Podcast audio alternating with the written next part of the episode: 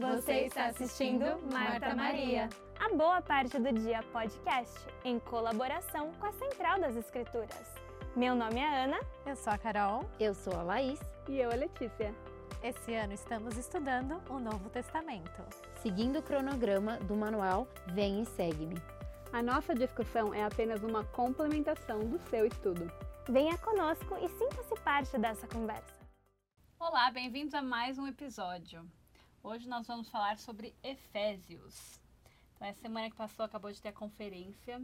Conta pra gente o que vocês acharam, é, como é que foi ouvir a palavra do, do profeta e dos apóstolos. A gente aqui a gente grava um pouco antes, então a gente não tem como falar dos assuntos da conferência hoje, mas estamos curiosos para poder saber um pouquinho da opinião de vocês. É, eu, eu gostei bastante desse, desse estudo que a gente vai fazer hoje sobre Efésios, que traz um pouco de como são, como foram os dias naquela época, que se assemelham muito aos nossos dias atuais, né? A gente vai falar bastante sobre o que estava acontecendo lá em Éfeso, assim que fala? Uhum. Éfeso que se assemelha muito a hoje, que as pessoas é, que estava tendo um pequeno alvoroço. Na verdade, ele, ele fala é, que em Éfeso causou não pequeno alvoroço, ou seja, né, na verdade era muito alvoroço, né, era, as pessoas estavam... E hoje tem alvoroço? é que Éfeso era uma cidade que eles super importante para esqueci. É isso mesmo, é verdade. Artesãos, né? É verdade. Eles, Não, eles tem, tem uma... Era meio que o centro da igreja isso, naquela época, era né? o centro da igreja. Ele, na verdade, Paulo começou ali a pregar e virou meio que o centro da igreja naquela época. Matriz. A matriz, como se fosse Salt Lake hoje. Uhum. Éfeso era tipo Salt Lake daquela época. E aí as pessoas que faziam muita coisa que tinha a ver com deuses, né? Porque antes eles adoravam a deuses, imagina muitos artesãos, né? Pessoas que vendiam coisas que tinham a ver com deuses. Agora, com o cristianismo e acabar todo, tudo isso, eles começaram a ficar um pouquinho estressados, né? É, então, aqui a gente vê bastante de, dessas pessoas que estão entrando agora para o evangelho e tenta, tendo que viver nessa realidade, né? Assim, de ver muita distinção, muitas pessoas perseguindo a igreja, e ao mesmo tempo eles tendo que se fortalecer. Então a gente vai é, discorrer um pouco mais sobre isso é, daqui para frente. Então vamos lá para Efésios 1, 4. Lê pra gente, Laís, por favor. Uhum. Como nos elegeu nele antes da fundação do mundo, para que fôssemos santos e irrepreensíveis diante dele em caridade, e nos predestinou para filhos de adoção por Jesus Cristo, para si mesmo, segundo o beneplácito de sua vontade, para louvor da glória da sua graça, pela qual nos fez agradáveis assim no amado. Perfeito. Então aqui ele está falando sobre é, um pouquinho sobre predestinação. E é um assunto bastante interessante. Eu, pelo menos, sempre que eu vejo em algum lugar sobre predestinação, uhum. sobre é, sermos é, escolhidos, destinados, alguma coisa, eu sempre sempre tira um pouquinho da minha curiosidade. É. Uh, então, é, vamos entrar ali nesse tópico. É, dentro do tópico da igreja, ele fala que no mundo, dentro de tópicos do evangelho, desculpa, dentro do manual, escrito na parte de pré-ordenação, ele diz: No mundo espiritual pré-mortal, Deus, Deus designou certos espíritos para cumprirem missões específicas durante sua vida mortal. E é isso que se chama pré-ordenação.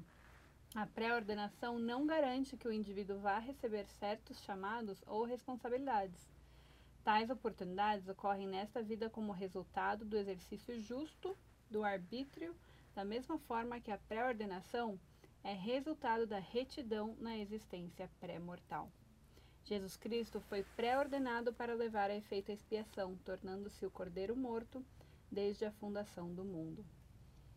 Então achei legal que muitas, é, já ouvi né, algumas discussões sobre, ah, então a gente é, é, é pré-ordenado para fazer as coisas erradas, né? A gente, é, eu, eu passei por essa vida porque Deus me fez assim, ou Ele quer que eu passe por essas dificuldades.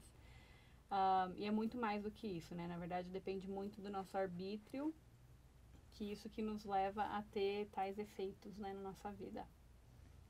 Eu gosto muito, Letícia, do, da citação que tem aqui é, do presidente Irene.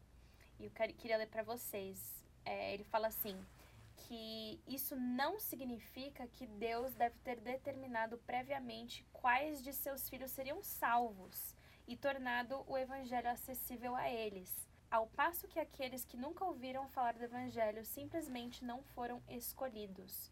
O plano de Deus é muito mais amoroso e justo do que isso.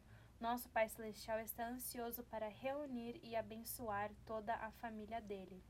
Né? Então a gente também ouve muitas pessoas falarem que ah, ah, nós somos predestinados ou pré-ordenados a conhecer o evangelho nessa vida, né? E aqui ele está falando que não é exatamente isso, né? Ele ama todo mundo. Por que, que você foi predestinado a conhecer o evangelho? e, e eu não. E realmente isso determina, é, isso é determinado, o fato da gente conhecer o Evangelho, sermos membros da igreja, por muitas, muitos outros fatores. Né? Os meus pais são conversos. A igreja, se eles não tivessem feito uma escolha lá atrás, eu hoje, por mais que eu estivesse pré-ordenada a ser membro da igreja, talvez eu não seria membro da igreja se lá atrás meus pais tivessem feito uma escolha diferente. Ou né? seria, né? vai que Ou depois seria. você ia é. conhecer a igreja por você e ser, né? Exatamente. Às vezes a gente fica pensando muito assim, às vezes já pensar, ah, por que, que eu não nasci numa família milionária? É, isso daí é Ou mancada, nasci num, né? né? Tô brincando. Mas a gente pergunta umas coisas assim, sabe? Ah, por que que, né? E, e o Senhor, a gente não sabe o que aconteceu nessa guerra antes de vir para a Terra, né? Muitas coisas aconteceram. E a gente fez é, acordo com o Senhor em muitas coisas. E a gente não vai entender porque a gente passou pelo véu do esquecimento. Faz parte da, né, da charada da vida mortal. Uhum. Mas, mas ele tem fé em nós, né? E ele nos elegeu e cada um é, é, tem um, um, papel excepcional uhum. no plano do Senhor, né? Você é importante, eu sou importante, todos nós somos importantes para o Senhor. E ele quer salvar todos os filhos dele.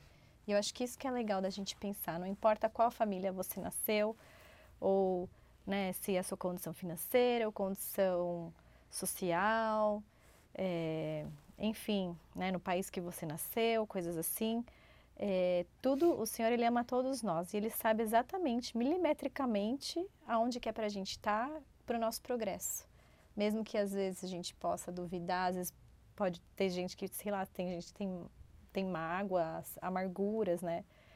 É, enfim, mas tudo tem um propósito. E eu acho que a coisa mais bonita dessa doutrina da pré-ordenação é essa pequena, a pequenininha palavra no pré. Isso significa que nós vivemos com Deus antes de virmos aqui. Ele nos conhece, nós tínhamos um relacionamento com Deus antes. Nós tínhamos um relacionamento com Jesus Cristo. Eles nos conheciam, a gente estava ciente do plano a gente escolheu vir aqui. Se a gente acredita nessa doutrina da pré-ordenação, a gente acredita nessas coisas. Que nós tínhamos é, certas habilidades uhum. lá no mundo pré-mortal para Jesus Cristo e para o Pai Celestial falarem assim: ó, Ana, lá na Terra você vai fazer isso daqui. Você está pré-destinado. Eu preciso que você seja presidente cantar. da Sociedade de Socorro no ano de 2030. Não, sabe? Não sei. Talvez não seja tão específico assim. É, mas é o legal de saber disso, que a gente tava, a gente realmente estava lá, que Deus nos conhece e que Ele acredita na gente, no nosso potencial. E o 10 complementa o que você está falando. Uhum. Você não quer ler? Vamos lá. 1,10. Uhum. Para, na dispensação da plenitude dos tempos, tornar a congregar em Cristo todas as coisas, tanto as que estão nos céus como as que estão na terra. Exato. É. E é o legal que dentro de pré-ordenação no guia de estudo das escrituras ele fala que é, que é a ordenação pré-mortal feita por Deus aos seus valentes filhos espirituais para que cumprissem missões específicas durante a sua vida terrena. E assim, ao meu entender, né, todos nós escolhemos vir para a Terra, certo? Se, se, estamos aqui, nós escolhemos vir aqui. A gente estava defendendo a escolha de que Cristo seria nosso Salvador, diferente dos espíritos ruins que, que escolheram seguir Satanás. Então, todos nós devemos ter pelo menos uma missão. Uhum. Né? Por mais é, perdida que a pessoa esteja no mundo, o Pai Celestial também acreditou nela, no potencial dela. Né? E nós temos uma missão específica. A minha missão pode ter sido ser filha da minha mãe. Né? E, e operar algum papel específico na vida do meu irmão ou da minha É irmã. isso que eu ia falar, que às vezes não é necessariamente só com o evangelho com a igreja. Às vezes essa missão é ter um filho autista ou ter né, alguém da família com necessidade especial que só você vai poder ajudar eles. Uhum. E todas essas missões específicas, elas têm algo em comum, que é o versículo 10 fala, congregar, voltar a congregar em Cristo. Então, todas essas missões, sejam direta ou indiretamente, a gen- é para a gente ajudar na salvação do povo, né? Seja com talento, você fala, ah, por que, que eu... né, Tem gente que tem um talento para tocar instrumento, um talento para pegar música, outra com talento para dançar. E a gente não pode se comparar, né? Mas por que, que eu tenho isso? Como eu posso ajudar a congregar com Cristo, né? Qual é o meu talento? Eu tenho a irmã que faz bolo, que é maravilhoso, sabe? Uma irmã que cozinha, uma que costura. E todo mundo, né? Uma que edita vídeos, outra que faz reels né? E que edita ou também. menos, né? Cada, cada um tem seus talentos, né? Isso compõe o corpo de Cristo, isso compõe realmente a gente é, fazer parte mesmo, né? Somos todos filhos do Senhor, estamos aqui para nos. é, a gente precisa um do outro, né? Então, o Senhor sabia de tudo, o Senhor sabe de tudo, né? O Senhor é onisciente e onipotente. E eu fico pensando que o Senhor, ele não cumpre só um objetivo em uma ação. Às vezes ele cumpre vários objetivos em uma ação só, em você ter nascido na sua família, na cidade onde você nasceu, no ano que você nasceu, para cumprir vários propósitos, né? Inclusive propósitos de antepassados. Às vezes a Letícia era aquela da família dela que vai fazer a história da família Uhum. e vai fazer aquela escritura se cumprir, de unir os pais aos filhos, os filhos aos pais, porque tá todo mundo interligado, né? E cada um com o seu papel. Uhum. Eu queria falar um pouquinho mais sobre congregar, né? Nesse versículo que a gente já mencionou várias vezes, né? De é, tornar a congregar em Cristo. A quarta regra de fé, ela é uma, é um grande, uma grande ilustração de congregar em Cristo. Fala assim, cremos que os primeiros princípios e ordenanças do Evangelho são, primeiro, fé no Senhor Jesus Cristo. Segundo, arrependimento. Terceiro, batismo por imersão para a remissão dos pecados. Quarto, imposição de mãos para o dom do Espírito Santo. É, né? Então, assim, prime- essa quarta regra de fé, es- esses quatro é, princípios do Evangelho são o caminho que nos fazem todos congregar, né? Então, é, é fé, o arrependimento, o batismo e o Espírito Santo que nos fazem Ter o convênio. isso, nos unem com Eu acho, que, eu- Cristo. eu acho que então congregar é- vai muito mais do que a gente está falando só de talentos e habilidades, né? Vai de ajudar as pessoas a fazerem convênios com o Senhor, de fortalecer o testemunho deles. Eu acho legal que o fé, é- o- esse princípio vem antes do arrependimento. A gente não precisa estar perfeito para poder ter fé e depois se batizar né, e receber o dom do Espírito Santo. A gente primeiro tem a fé de que o Senhor pode nos ajudar, a gente tem fé nele, a gente tem fé no seu evangelho. Aí a gente consegue reconhecer nossos pecados, nos a- arrepender e depois passar pelo batismo e receber o dom do Espírito Santo pela imposição de mãos. Bem, e aqui eu achei que a, a citação, na verdade, que eu queria falar, que o Elder Bedner fala sobre a quarta regra de fé. Ele fala assim, a quarta regra de fé não somente identifica os princípios e as ordenanças essenciais do Evangelho restaurado. Na verdade, essa declaração inspirada de crenças congrega em Cristo todas as coisas. Acreditar nele, confiar nele, segui-lo e prosseguir com firmeza nele. Sim, com ele. Perfeito. Acreditar nele, fé. Uhum. Confiar nele é a gente se arrepender e, e saber que ele espiou pelos nossos Confiar pecados. mesmo que ele espiou, né? Segui-lo, a gente se batiza entrando no seu evangelho para poder segui-lo. E prosseguir com firmeza nele, é porque a gente vai ter o dom do Espírito Santo para conseguir ouvir os sussurros do Espírito e reconhecer Perseverar e até seguir o em fim. frente. Perfeito, adorei. E continuando então no gancho, já que a gente então se torna é, membros da Igreja de Cristo, do corpo de Cristo, né? É, Paulo diz aqui em Efésios 2, no 19, ele fala assim: assim que já não sois estrangeiros, né? Então, assim, já se arrependeu, já se batizou e recebeu o dom do Espírito Santo, vai continuar se arrependendo, né, e perseverando, mas não é mais estrangeiro, né? Nem forasteiros, mas concidadãos dos santos e da família de Deus, edificados sobre o fundamento dos apóstolos e dos profetas, de que Jesus Cristo é a principal pedra da esquina, no qual todo o edifício bem ajustado cresce para o templo santo no Senhor no qual também vós juntamente sois edificados para a morada de Deus em espírito. Então, ele diz aqui que esse fundamento, né, é fazer parte da igreja de Jesus Cristo, do corpo de Cristo, como ele sempre cita, é ter apóstolos e profetas, como a gente vem falando em outros episódios, né, líderes que vão ajudar a difundir a palavra, a administrar a igreja de Cristo e Cristo é a principal pedra da esquina. Né? Então, a pedra da esquina é aquele elemento que precisa para que seja edificado. Então, a pedra de esquina, ela é necessária para ajudar, obviamente, não cair tudo, né? É a base. Ela vai juntar tudo. Fundação. A fundação. Né? Então, é por isso que ele fala, qual todo edifício bem ajustado cresce para o templo é, santo do Senhor. Então, essa é a importância de Jesus Cristo, né? É, é a igreja dele, né? Ele é a base, é onde nós temos todos os aprendizados, o evangelho, né? É, é através dele. E, e, eu achei interessante que Paulo deixou bem claro, porque ele, ali ele estava tava edificando, né? Ele estava ali organizando a igreja, explicando como, como isso é necessário. Ele deixou muito claro aqui, né? Então precisa ter os apóstolos e, e o que são os profetas, né? E precisa ter os santos também. Posso fazer um parênteses? Claro. Eu tô adorando o que Paulo está chamando. A gente já tem estudado, né? Uhum. Mas ele chama os membros da igreja de os santos. Uhum. E eu achei muito legal que hoje nós, né, nossa igreja também chama Igreja de Jesus Cristo dos Santos dos Últimos Dias. E achei muito bacana essa... Com certeza, né? Foi mesmo. Todos nós somos santos, né? Que estamos procurando a nossa santificação em Jesus Cristo.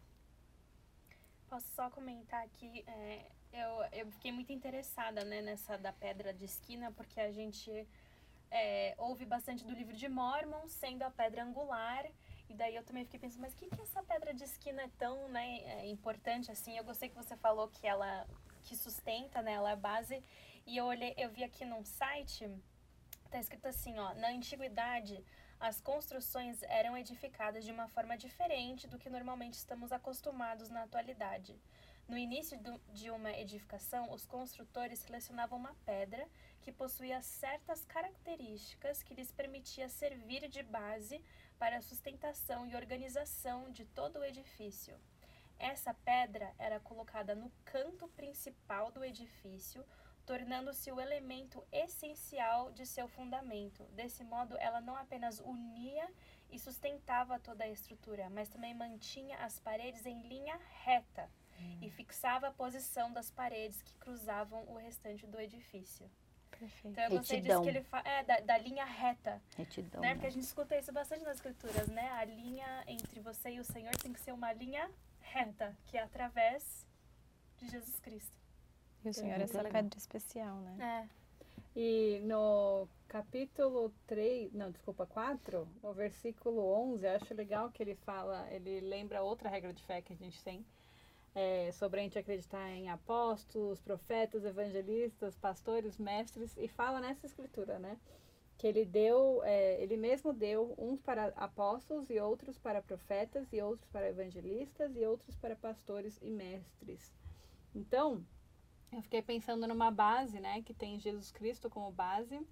E do outro lado dessa base, ele tem as pessoas com quem ele conversa, com quem ele traz, ele transmite o que a gente precisa saber, que são os apóstolos, os profetas, os evangelistas, nesse caso a gente pode é, pensar que são os patriarcas, isso eu vi, é, eu esqueci de onde que eu aprendi isso, mas os evangelistas são os patriarcas, e pastores... 70. Hã? E os 70. Uh, e os evangelistas são 70 também? Não sei, tô pensando se pode ser. Uh, não sei. É que o que eu estudei, ele, os evangelistas são os, os patriarcas. E aí talvez entrariam os pastores?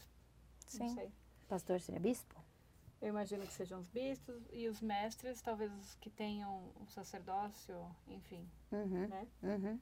Mas, é, mas a igreja ela precisa de, de pessoas que tenham ah, uma autoridade geral sobre todas as coisas para poder ter uma revelação sobre todas as coisas, sobre toda a organização. Né? Assim como a gente já falou anteriormente, um pai tem pela sua família, um bispo pela sua ala, um presidente de estaca pela estaca, um presidente de área pela sua área e por aí vai até o profeta pela igreja. Né? Então, Cristo ele fala através dessas pessoas. É verdade. E ele é o fundamento, ele é a pedra fundamental né, para nós. E, e se a gente não conseguir é, seguir os conselhos de um profeta, de um apóstolo, né? E eu gostei muito de, de conversar sobre isso, pensando agora na conferência que acabou de passar. Né? A gente tem aqui o exemplo vivo de como a gente tem é, a, a, o conselho dos apóstolos e do profeta. A gente está ali podendo ouvir, podendo anotar, podendo digerir cada palavra e assim a gente vai passar até abril agora sem ouvi-los novamente né através de uma conferência geral. Mas a gente tem todo esse tempo todos esses seis meses para poder seguir esses conselhos né? E naquela época já foi dada essa regra já foi dada essa diretriz né que vocês precisam ter apóstolos profetas para poder seguir a voz de Jesus Cristo E eu, Isso. Não, eu só ia comentar que é, no, no aplicativo, se você clicar profetas ou clicar evangelistas, ele te leva para o guia da- das escrituras, daí é lá onde ele fala o que, que isso significa. Ah, então, para quem aí de casa está ouvindo e quer saber exatamente o que, que é cada uma dessas palavras, é só clicar lá. Continuando no 14, como a Lili estava falando, de todos esses líderes que nós precisamos, né? Tudo isso para, ali no 12, Cato- ah, Efésios 4, 12, para o aperfeiçoamento dos santos, para a obra do ministério, para a edificação do corpo de Cristo. Então, tudo isso é para que nós sejamos aperfeiçoados, né? E é, acho que é o tema da semana, né? Então, todas essas ah, coisas que eles, que Paulo passa, né, para os Efésios, é para o aperfeiçoamento deles, né? Já não são mais forasteiros, já não são mais fora daqui. Então, vamos lá, vamos, pro, vamos andar a segunda milha, vamos aperfeiçoar, vamos organizar, tá organizado, vamos ouvir, como a Lelê falou, amém mesmo. E é legal que você ler o 13, né, depois até que todos cheguemos à unidade da fé e ao conhecimento do Filho do Homem, a homem perfeito, à medida da estatura completa de Cristo. E se você for ali embaixo, é, tá falando aqui se- seu potencial de se tornar como o Pai Celestial. Então tudo isso é para isso, é para que a gente atinja o nosso potencial de sermos deuses, porque a gente acredita nisso. Sim. E para a gente atingir o nosso potencial, no, no Efésios 5, ele vai falar da gente fortalecer os nossos relacionamentos familiares.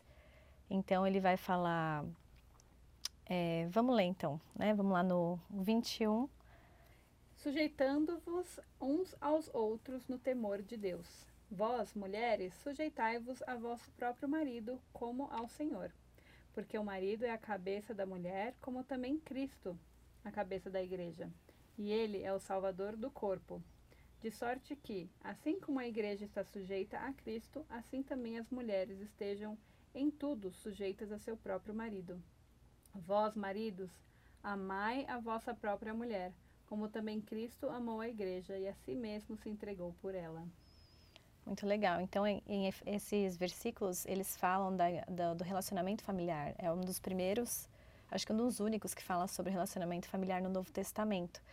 E Paulo, ele fala muito né, da mulher sujeitar ao marido, como né, o marido se Amai, sujeita à igreja. E tem um texto de um professor de teologia, ele falou uma coisa muito interessante. Ele fala assim: é, quando aqui está falando sobre respeitar, de ser submissa ao, ao marido, não está de maneira alguma colocando em xeque o valor da mulher, né? Nem tampouco a está desprezando, até porque quando Paulo escreveu suas cartas, a visão dele sobre as mulheres foi algo inovador e revolucionário para o seu tempo e sua cultura. Na cultura judaica, a mulher não era valorizada. Na cultura ah, grega, a mulher era explorada como objeto ou instrumento do prazer masculino. Na cultura romana, a mulher era totalmente descartável e facilmente substituível. É o cristianismo que devolve à mulher a sua dignidade e seu valor que teve no início a ser criada. Então achei muito legal. Nossa, muito Então fala assim, assim o que Deus está dando para as mulheres é a chave do coração do seu marido. Né? Então às vezes a gente pensa, é engano pensar que a esposa que submete ao marido é infeliz, insegura e inferior. O que realmente atrai o coração e o amor do seu marido por você é você desenvolver o espírito de respeito incondicional a ele. Você pode ser linda como for, se não, se não devolver esta característica, se não for inteira, internamente atraente, o teu marido dificilmente amará você como gostaria. No fim, ambos precisarão desprender, depreender, depreender o mesmo esforço. Aí ele fala uma coisa muito legal. Submissão é entregar-se a alguém. Amar-se é entregar-se por alguém. Submissão e amor andam juntos. Uau. Então, os dois, né, o marido também tem que se submeter. Ele fez essa comparação de igreja, né, talvez pela cultura lá da época e tal, mas ele já estava revolucionando as mulheres, né, para se lembrarem. Se a gente clica em sujeitai-vos, ele, ele traz aqui, su, sujeitai-vos ao justo conselho do vosso próprio marido. Então, e a palavra conselho, né, para mim é algo mútuo. Vocês estão se aconselhando. Não é sujeitai-vos ao que o seu marido mandou. Né? É o conselho do seu próprio marido. Então, que vocês tenham. E é, é isso, né? Ele, ele quis mostrar ali que a mulher tinha um valor maior, que ela, tinha, que ela pode se aconselhar com o marido.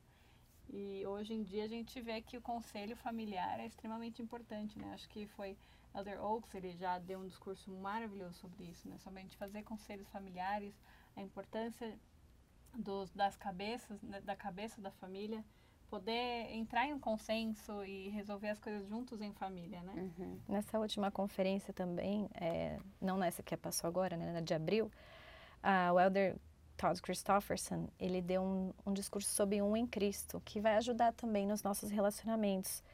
E ele fala assim, somos diferentes membros do corpo de Cristo, como a Laís né, já tinha falado, cumprindo diferentes papéis em diferentes épocas, os ouvidos, os olhos, a cabeça, as mãos e os pés.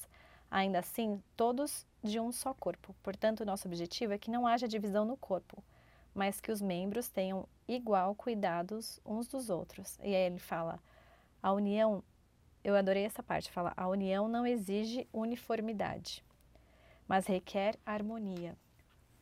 Então, a gente fala, né, que a gente pode podemos ter nosso coração entrelaçado em amor, ser unidos na fé e na doutrina, e ainda torcer para times diferentes, discordar sobre várias questões políticas, debater sobre metas e o meio correto de alcançá-las e muitas outras coisas. Mas jamais devemos disco- discordar ou contender com raiva ou desrespeito uns pelos outros. O Salvador disse: Pois em verdade, em verdade vos digo que aquele que tem o espírito de discórdia não é meu, mas é do diabo, que é o pai da discórdia, e leva cólera ao coração dos homens para contenderem uns com os outros. Eis que essa doutrina não é minha, levar a cólera ao coração dos homens uns contra os outros. Esta, porém, é minha doutrina, que essas coisas devam cessar. Achei ótimo, Carol, muito obrigada. E é importante a gente entender que o papel da mulher é igual. Né? A gente precisa de um homem para poder ter o sacerdócio, para operar nosso lar, para dedicar nossa casa. É, mas nós, mulheres, somos igualmente importantes no plano do Pai Celestial. E os homens precisam de nós para desenvolver esse papel, né? Os bispos não podem ser bispos sem ter uma esposa, né? E... É, até o Lucas Guerreiro, quando estava com a gente, ele estava falando um pouco Isso. sobre isso, né? Sobre que um homem solteiro não consegue fazer tantas coisas, não consegue exercer um cargo é, de bispo, de profeta, de apóstolo, né? Então, é importante a gente entender que tem os Tem. dois. que se complementam, né? Eu acho que a maneira, geralmente, que o cérebro do homem funciona é diferente da mulher. Nós somos mais sensíveis ao espírito, a gente tem isso mesmo, é da nossa natureza. E eu acho que os dois, nós precisamos Um do outro. um do outro. Acho, é, nesse assunto, eu tinha visto um reel essa semana em inglês de uma mulher falando que a gente, a nossa sociedade, a, gente escuta muito assim, a gente fala assim, ah, é, espera o, o seu homem, o homem certo para você vai vir. Né? E ela fala, eu não acredito nisso, porque na Bíblia a gente lê que Deus criou Eva para Adão. Então, quem está esperando é o homem, Uhum. né? Nos, nos esperando, que nós estamos sendo preparadas para auxiliar o homem, né? Então, nesse que nem você falou, né, que nós somos submissas, que e nós, o homem com o sacerdócio, eles têm certos cargos, que nem a gente falou da predestinação, pré-ordenação, pelo fato deles terem os sacerdócios, eles são pré-ordenados a fazerem certas coisas aqui na terra com esse sacerdócio. E nós, como esposas, fomos criadas para auxiliá-los nessa pré-ordenação que eles têm através do sacerdócio. É engraçado você falando, é, você falando disso, eu lembrei de, do meu marido, né? Ele está servindo como bispo atualmente. E nessa entrevista, o presidente chamou para conversar comigo também. E eu nunca me esqueço, assim, dele, né, é, falou para o meu marido, ouve a tua esposa como se fosse a terceira conselheira. E, então, assim, é, apesar que a gente sabe, né, desses, que esses cargos precisam existir para a igreja conseguir ser um corpo, né, para ter o corpo de Cristo, o papel da mulher é essencial. E a gente tem visto muito mais as mulheres também tendo mais espaço nos discursos de conferência, conversando, fazendo treinamentos. E, e a gente tem esse, essas coisas, é, a gente está, como falou aqui, né, a gente tem que estar tá em harmonia, né, andando juntos para frente, no mesmo propósito, em linha reta, em direção ao Senhor. Então, assim, a gente, né, é, tem, tem mulheres que pensam, ah, mas a igreja é machista, coisas assim, né, aquele, aquele, muitas pessoas querendo pregar o feminismo, coisas assim, e a gente, claro, a gente cada um tem o seu, como você falou, são naturezas divinas, papéis importantes, mas ambos parceria, né? Somos juntos, uhum. né? O uhum. corpo precisa do homem, da mulher, ó, homem, mulher e é, não existe aquela coisa por trás de um grande homem é uma grande mulher, é ao lado, né? Eles estão ao lado, né? E eu tenho plena certeza disso. Eu quando eu casei, eu tinha uma visão diferente de como eu achava que Eva era, né? Que Eva era assim, é, ok, ok, sim, sim, mas eu entendi que Eva conversava com Adão, que eles discutiam, que eles, né, que eles, eles pensavam juntos, né? E eu entendi isso. Eu sei que o Senhor tem esse papel para nós, né? Um é tão importante quanto o outro, né? E aí a gente entra um pouquinho na, no, no que todo mundo precisa, que é a armadura uhum. de Deus, né? E aí a gente acaba terminando Efésios é, no capítulo 6, é interessante que eu, eu fiquei pensando um pouco assim, Efésios mostra a nossa igreja como está atualmente, né? E Atos nos mostrou como a igreja funciona. Então, muito de como de tudo que a gente vê aqui na Bíblia é a igreja hoje, né? É, é como a igreja tem que reger. Então, a importância do Velho Testamento, né? Do Novo, Novo Testamento, desculpa. Também o Velho, né? também.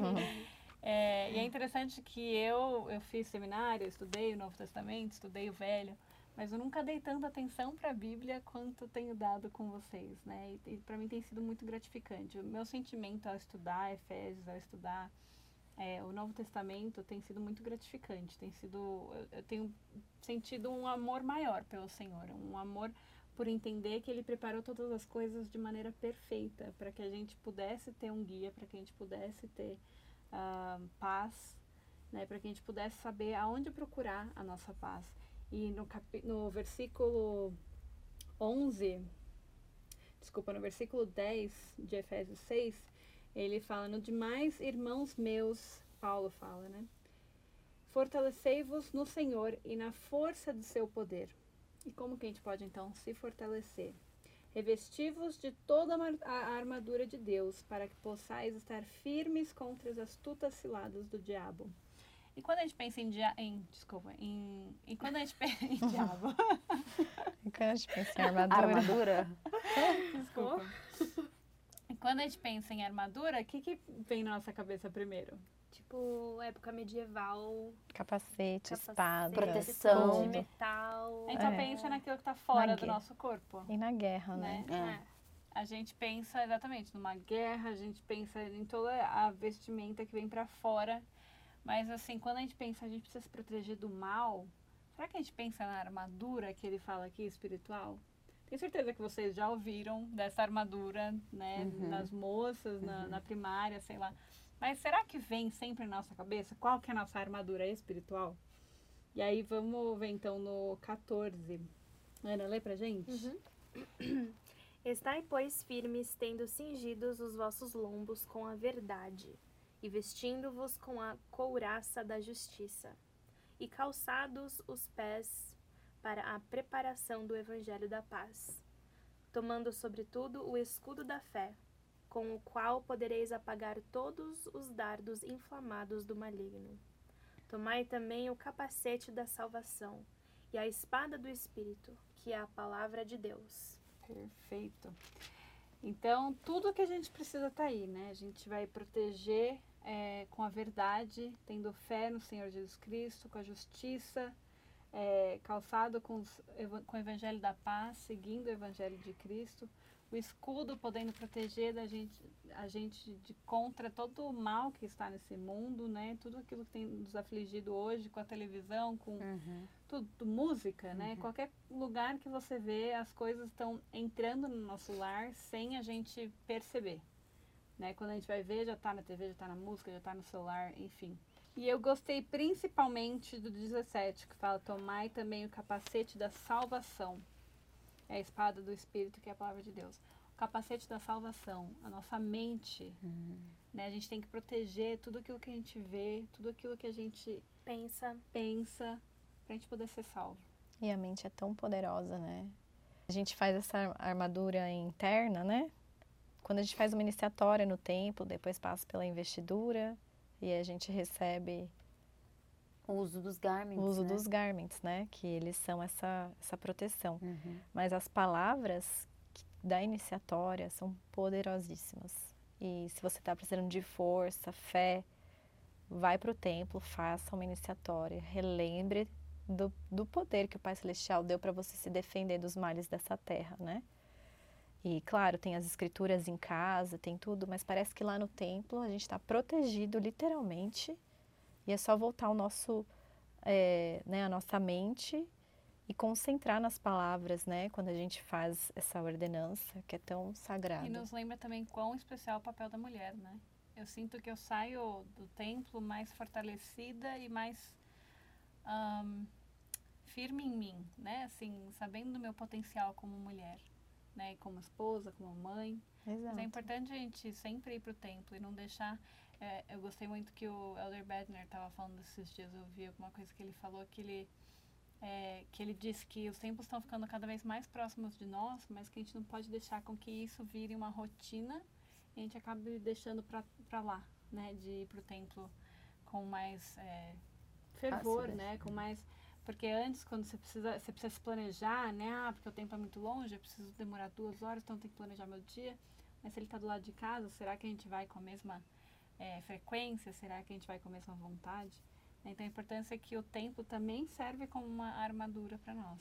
E lembrei também que lá no templo, a mulher e o homem têm a mesma, quando a gente falou, né, de lá no templo, a parceria é junta, são papéis iguais. Quem já uhum. passou sabe, quem não passou, vai lá. Se prepara. Se prepara. Isso mesmo. Porque falando... realmente, né? Porque são instruções e bênçãos muito grandes que a gente entende lá. E, e é um processo, né? A gente precisa se preparar para isso. A gente precisa ter os nossos passos de fé para poder entrar lá, né? Porque essa, esse é o nosso objetivo. É tudo que a gente vive aqui fora, como o Paulo está explicando a organização da igreja, para que a gente viva a altura de ter dignidade para entrar dentro da casa do Senhor, para sermos revestidos de poder. Estava falando, eu estava lembrando que eu tive uma experiência em São Paulo, é, uns anos atrás, que fazia muito tempo que eu não fazia iniciatória. E muito tempo. E quando eu fiz, eu não parava de chorar, porque realmente as palavras, tudo com é, tanto poder e tanto amor, como o Senhor nos ama, né? E eu saí com esse sentimento que a Lele falou, assim, ela falou, e eu senti isso, uma gratidão por quem eu sou, sabe, apesar das minhas fraquezas, da, dos meus defeitos, ali olho no, no, rosto, né, às vezes não gosto disso, daquilo, é muito além disso. Como Deus me ama, como o Senhor quer que eu seja feliz com meu marido, como eu sinto respeito e amor por ele, como eu tenho vontade de ouvir a, a voz dele, ele a minha, né? Então a gente sai com esse sentimento muito bom, como a Carol falou, Lelê, né? Se preparem se você ainda não, não passou no templo. E se passou e não faz tempo, uhum. faz tempo que não vai, Perfeito. ou então precisa se arrepender para poder ter uma recomendação, uhum. né? Agora é a hora. Uhum. Não precisa esperar mais, né? Começa hoje a, trabalhar nisso. E só para concluir, uhum. então, é, eu pensei em algo assim, eu não sei, eu sinto que eu devia falar também que tudo que é no templo é sagrado, não é secreto, né? E uma das coisas que eu gosto muito e que eu até estava conversando com um primo meu que não é membro da igreja esses dias, ele até perguntou, né? Ah, mas é, quando vocês vão para o templo, é, vocês, é, como é que o bispo se veste, né? Então, achei isso muito legal. E para quem não é, para quem nunca passou, é importante vocês saberem também que no templo todos nós somos iguais, né? A gente tá todo mundo de branco, tá todo mundo é, igual, não tem hierarquia. Uhum. A gente está fazendo os nossos convênios ou os convênios por, pelos nossos antepassados e para Deus, o que importa é o nosso aperfeiçoamento. Uhum. É a gente estar melhor para poder voltar a viver com Ele. E no templo é, é igual. É, lá a gente não sabe quem é bispo de uma outra ala, a gente não sabe quem é presidente de estaca, a gente não sabe quem é apóstolo, se ele é, tiver de branco, quem é, pobre, quem é rico, quem é... quem é pobre, tá todo mundo vestindo da mesma roupa. Quem veio de ônibus, quem veio de carro, quem veio de bicicleta, todo mundo igual, né? Quem dirigiu 32 horas, quem dirigiu 5 oh. minutos. Porque lá, como a gente está de branco, ele vai representar a nossa unidade, né? Nosso desejo de seguir a Cristo e a nossa igualdade perante Deus, né? Que somos todos iguais, realmente. Exato. Então, esse é o Evangelho. O Evangelho de Cristo é, é para nós para a gente poder voltar a viver com Ele pra, e principalmente para que a gente possa ter mais uh, força de vencer as batalhas deste mundo. Então a gente vai deixando o episódio de hoje por aqui. Agradecemos muito você ter ouvido até aqui e ficamos esperando então seus comentários no nosso, no nosso canal aí para poder é, complementar o nosso estudo. O que, você gostou mais da conferência geral? O que, que para você foi muito importante, que seja legal a gente também debater entre nós aqui. E principalmente para você, o que, que faz mais, o que, que é, te chamou mais atenção nesse estudo. Muito obrigada, até logo. Muito obrigada por estar aqui. Se você gostou do nosso conteúdo, deixe um like, um comentário e se inscreva no nosso canal. Nosso podcast também está disponível no Spotify e Apple Podcast. Se você quer ficar mais ligado ainda no nosso conteúdo, nos siga no Instagram em arroba Marta Maria Podcast.